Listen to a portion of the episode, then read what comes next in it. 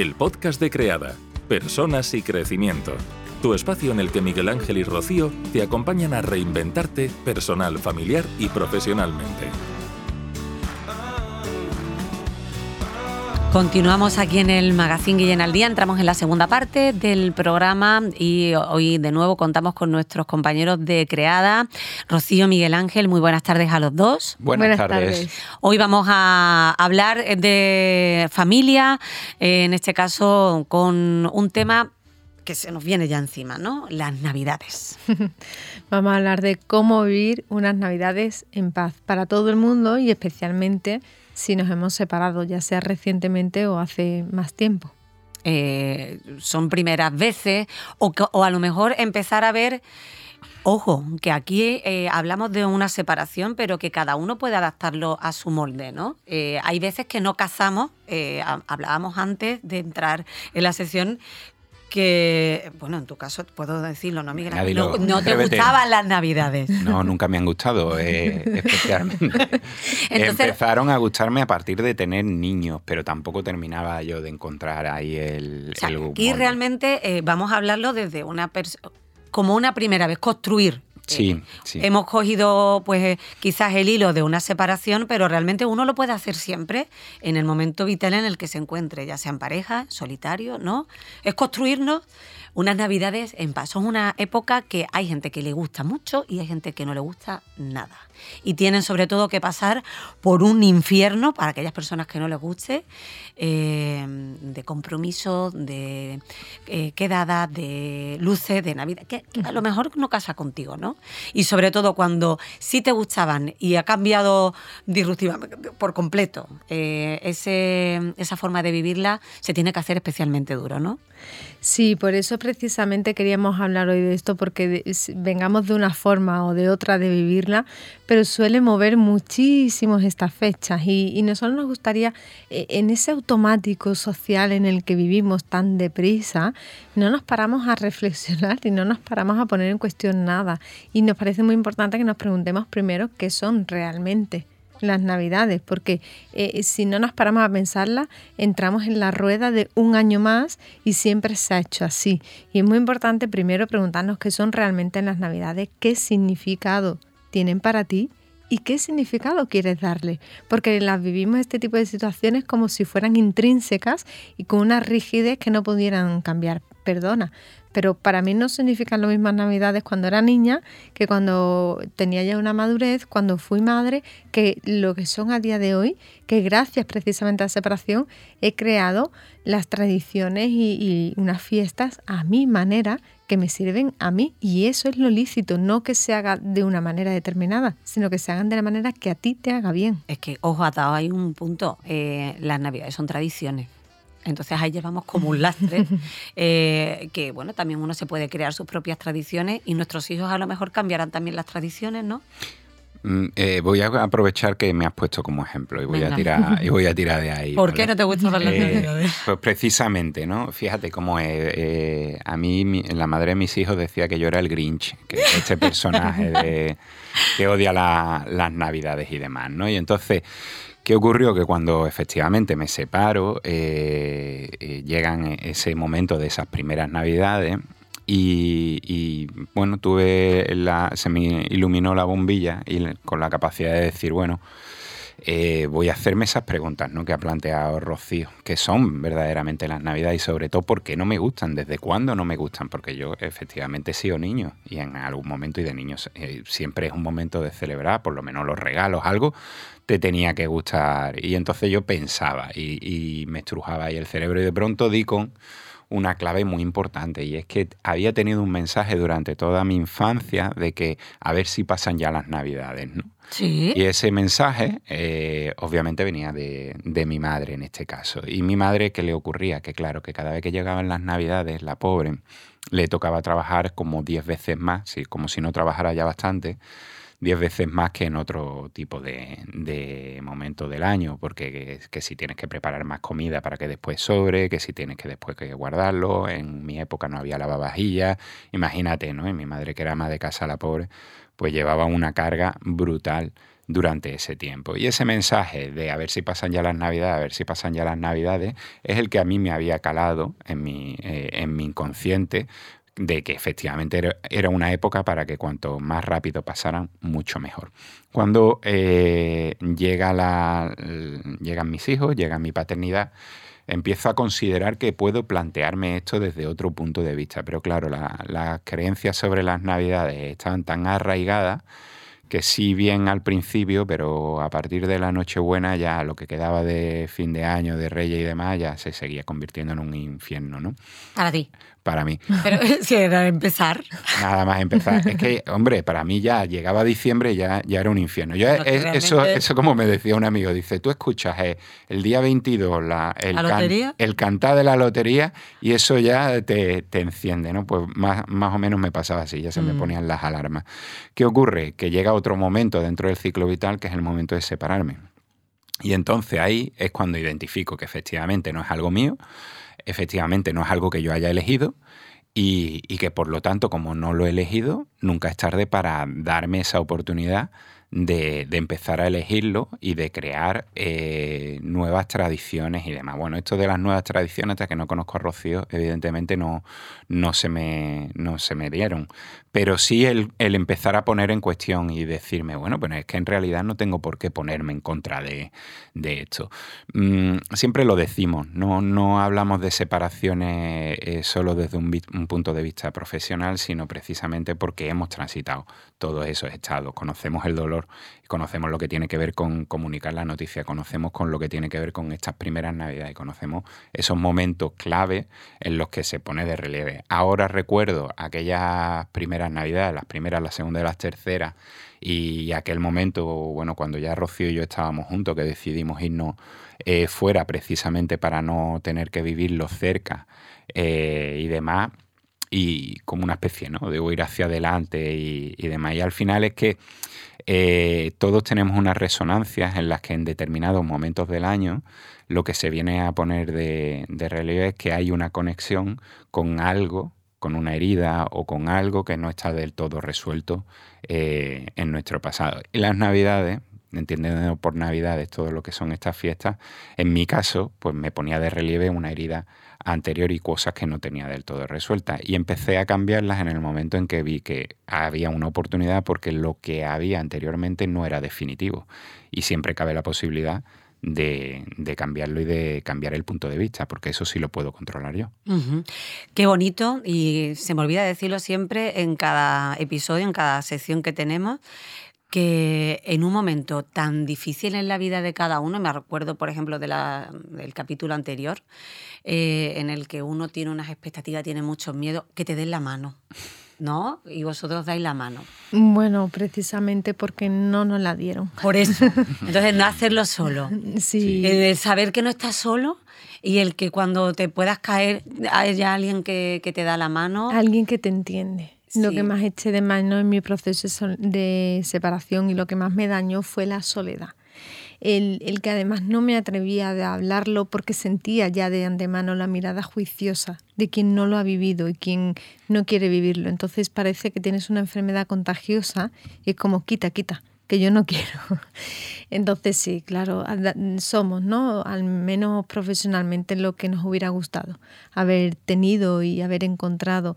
Y precisamente a mí me hubiera ayudado, porque lo, lo hice yo sola y lo hice a pico y pala, y eso me llevó muchos años, entender lo que tú has dicho antes, Mónica, que la, a mí sí, yo al contrario que Miguel Ángel, Siempre me han encantado las navidades.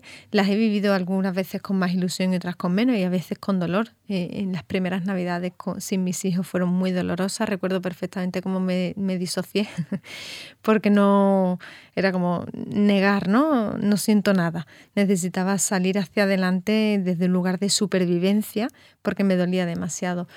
Y, yo descubrí mm, lo absurdo de los compromisos y me costó muchos años liberarme de ello.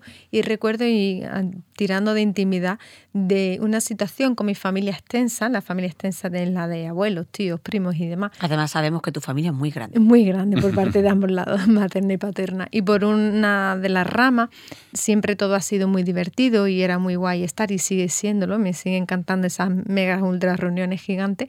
Y por el otro lado, bueno, había habido una serie de conflictos que hacía que desde el 7 de enero hasta el 23 de diciembre no nos viéramos. Y ahora había fechas señaladas dentro del 24 de diciembre al 6 de enero que nos veíamos. Claro, yo empecé a, cuestionarme aquello y decía, pero esto es absurdo. Si no nos queremos ver durante el año, si nos evitamos, si no hacemos o no nos evitamos, pero no hacemos por encontrarnos, ¿por qué por narices hay unos días concretos que tenemos que comer todo el mundo junto? Entonces, aquí es donde parte y es muy importante eh, poner en cuestión esos los compromisos que, mira, de las pocas cosas que tuvo buena aquellos encierros que vivimos desde 2020, Mm, fue que eh, las navidades durante las de 2020 y 2021 se vieron con mucha más intimidad y muchas personas se dieron entonces el permiso de hacerlo de otra manera. Y algo que gracias a mi separación hemos hecho es que desde que Miguel Ángel y yo estamos juntos, cada año lo hacemos diferente. No hay esa rigidez del 24 aquí, el 25 allí, porque siempre se ha hecho así. Bueno, señores y señoras, siempre se fumó en los hospitales hasta que se prohibió el hecho de entenderse que siempre, porque siempre se haya hecho de una, una manera, hay que seguir haciéndolo, ¿dónde está eso escrito? ¿En qué lugar eso te deja a ti? ¿Te da paz? Entonces manténlo, pero si te quita paz, porque muchas veces los compromisos tienen que ver con la necesidad, y esto es algo que hemos hablado muchas veces aquí en episodios anteriores, de sentirme querida, de sentir que me aprueban, y cumplo con este compromiso para que no se enfaden, para que no me digan nada, para evitar un conflicto y al final entonces estamos en la complacencia. Y lo hago para complacer a los demás, pero cuando digo que sí a los demás queriendo decir que no, me estoy diciendo que no a mí. Y tú eres la única persona de tu vida que pase lo que pase, va a estar contigo. Eres la única. Mereces que tú misma te des un lugar, te des un respeto y entender que si la otra persona se enfada, es lícito que se enfade, pero no tiene que ver contigo, tiene que ver con sus expectativas. Y cuando además nos separamos y hay situaciones en las que nos vemos obligadas, oye, pues el 24 hay esto porque siempre lo hemos hecho así, y tú no tienes a los niños, tú por narices tienes que ir el 24 allí. Uy, qué duro, ¿no? Claro, entonces, ¿por qué? Póntelo fácil. Unas cosas que nosotros hicimos cuando empezamos juntos es como todavía llevábamos mal. las navidades no nos habíamos encontrado en un sitio en paz. Claro, las navidades son, sobre todo mm, con niños, ¿eh? los niños. Y ahora ya no tengo a los niños, ya. Ahora qué son las navidades. Claro, por eso, eh, eh, por donde hemos empezado es ¿Qué valor le quieres dar tú? ¿Qué significado? Porque además has dicho algo clave, que dice, son para los niños. Bueno, espera, para los niños sí, para los niños no.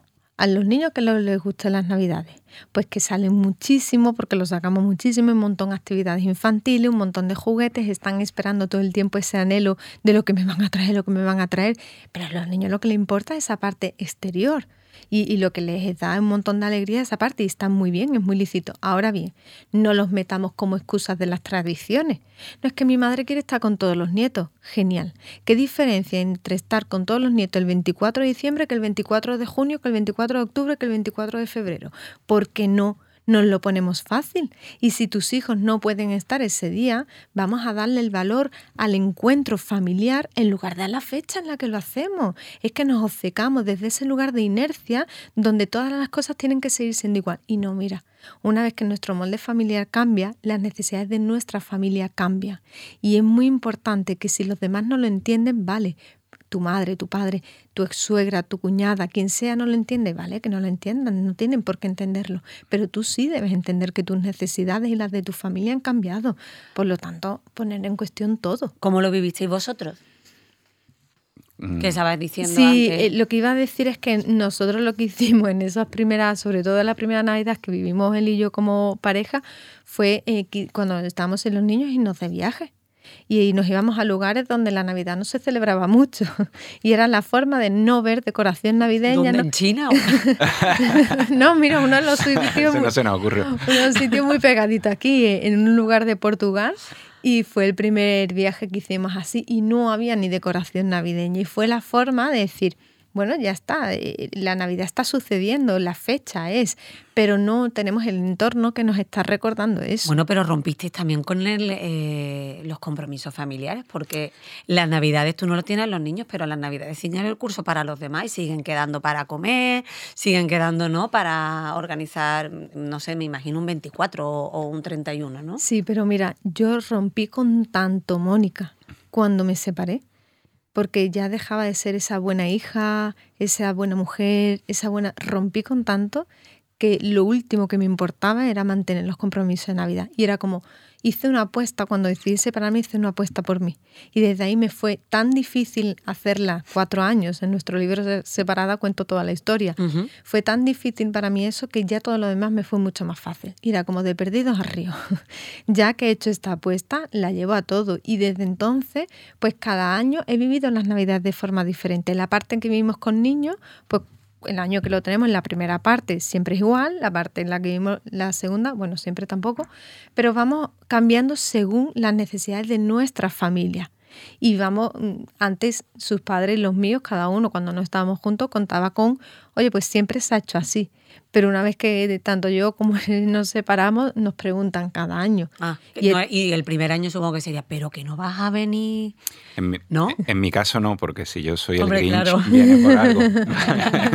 ya tenías trabajo previo hecho. No, no. Y, bueno, en ese sentido, la verdad es que sí que tuve. Eh, yo ahí sí sentí el arrope de, de, de, mi familia de origen, ¿no? En cuanto a que entendieron perfectamente que yo ya no estaba en ese momento y que no había ninguna obligación y me sentí muy, muy libre en ese sentido, ¿no? Pero, pero es verdad que, que al final, em, cuando hablamos de que eh, la separación, si se aprovecha, puede ser una oportunidad para una vida mejor, hablamos también de esto. Es decir, es que tenemos muy en consideración los grandes cambios porque te mudas, porque tienes que buscar una nueva vivienda, porque eh, los niños ahora se tienen que acostumbrar a otras rutinas, pero hay pequeños cambios o no tan pequeños que pasan más desapercibidos, ¿no? Como, como organizar las vacaciones, sean de Navidad o sean de verano y demás.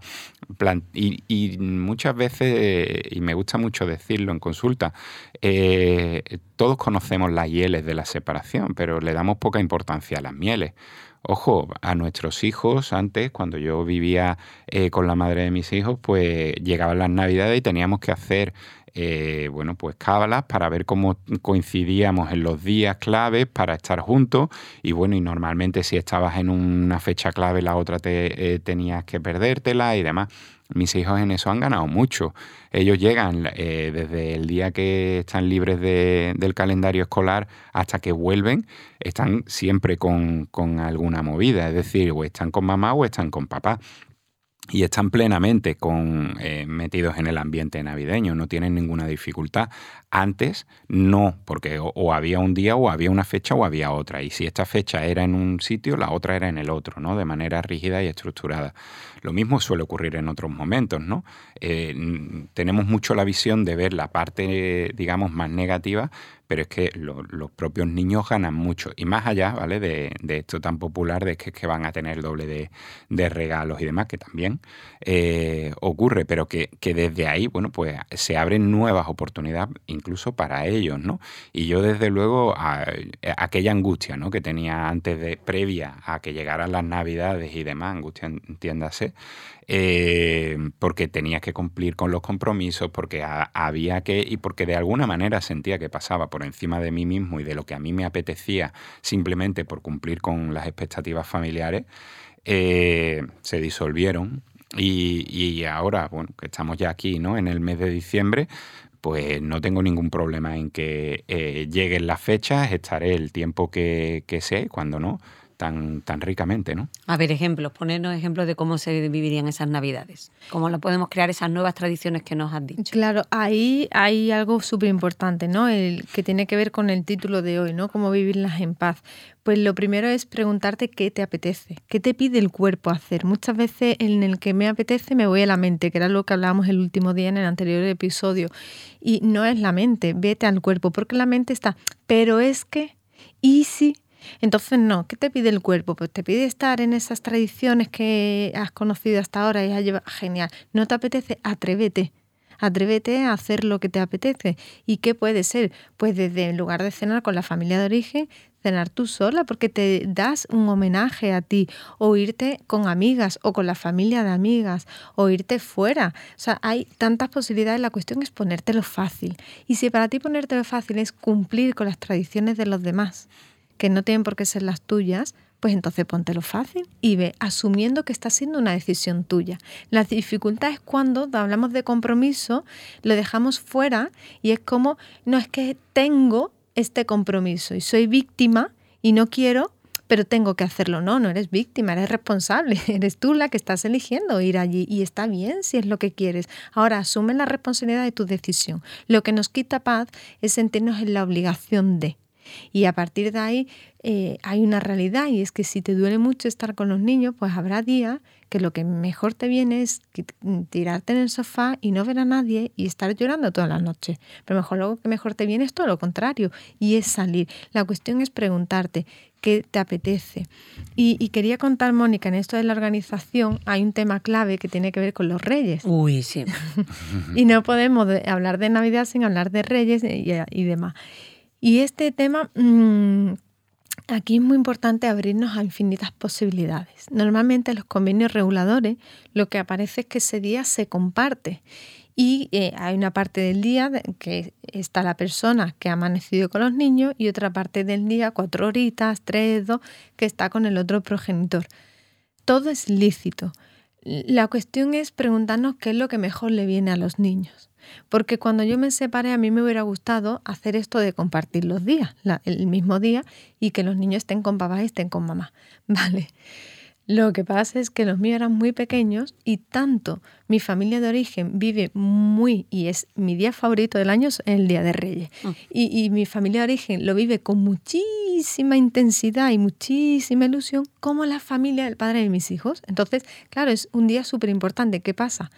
Que ahora había dos casas y ya no solo era eh, abrir los regalos, ir a casa de unos abuelos y a casa de los otros abuelos, sino casa de mamá, casa de papá, casa de unos abuelos, casa de los otros abuelos. Y dije, Dios mío, obligar a los niños a ir corriendo de un lado para otro, en mi caso, que hay muchísimos estímulos externos, esto es vivir un infierno, porque no van a poder vivir de forma reposada un día tan chulo para ellos. Entonces renuncié yo a compartir ese día por una cuestión de necesidades de mis hijos. Ahora tienen otra edad, ahora todo es diferente y ahora podemos plantearlo de forma diferente. Lo que quiero contar mm, desde mi experiencia es que las cosas no tienen por qué ser rígidas y que Sí, es que no le veo entonces la cara de ilusión porque no amanezco con ellos. Claro, pues yo quería ver la cara de ilusión, así que instauré una nueva tradición que nunca había hecho, Papá Noel.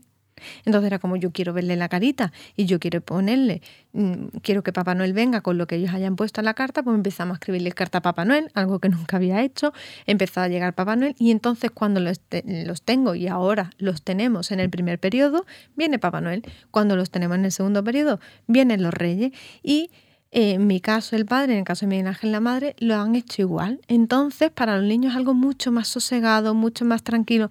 ¿Eso hace que entonces no compartamos tiempo? Bueno, es que como ya tienen otras edades y las relaciones entre los progenitores ha evolucionado a mejor, pues sí, compartimos tiempo y la cabalgata de los reyes ahora en los últimos años la vemos juntos. Claro, pero lo que quiero decir es que como lo decidamos hacer hoy, no tiene por qué ser para siempre. Son tradiciones que poquito a poco, de una forma orgánica, natural, sin forzar, sino entregándonos a lo que es, como hablamos en el episodio anterior, va a poder darse de una forma natural. Todo lo que forcemos, aquello que supone un esfuerzo, no va a salir bien. Muy bien, nos quedamos con eso. Muchísimas gracias a, los dos, que paséis muy buenas Navidades. gracias, igualmente. Y que tengáis una buena entrada de año. Ya nos veremos, eh, bueno, pues creo que ya será después de pasado todo este periodo para, supongo que empezar con nuevos propósitos, ¿no? También, empezar a tomar con, fuerza. Muchísimas gracias, como siempre, por, darnos tanta luz. Y bueno, pues para cualquier duda, ampliar, eh, conectar, si algo ha activado un chip, ¿no? De cada uno, ¿dónde pueden encontraros? Pues en Rocío y Miguel Ángel arroba creada.es, ahí contestamos el correo siempre dentro de las primeras 24 horas, también en Instagram, que de, con el mismo nombre, y en nuestra página web, creada.es. Muchísimas gracias. Un regalo también para hacerse, quizás pueda ser separada, ¿no? Sí, nuestro libro que es disponible en todas las librerías y también en Amazon. Muy bien, pues muchísimas gracias y hasta la próxima. Gracias. Y hasta aquí el episodio de hoy. Si te ha gustado puedes compartirlo para que pueda llegar a más personas.